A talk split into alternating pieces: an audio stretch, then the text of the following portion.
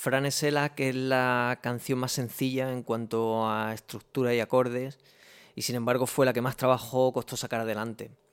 En un principio la canción tenía una base inspirada en Dandicon, pero cuando nos mandó la voz Santiago vimos que no funcionaba como habíamos imaginado. Entonces cambiamos la base a un ritmo motoric que funcionaba mucho mejor, pero los demás elementos ya no encajaban bien.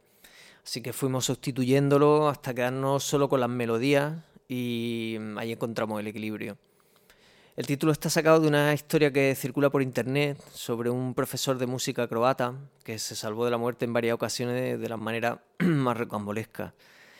La letra de la canción habla de esos cambios repentinos que suceden en la vida a veces, en los que todo mejora sin que sepamos muy bien por qué.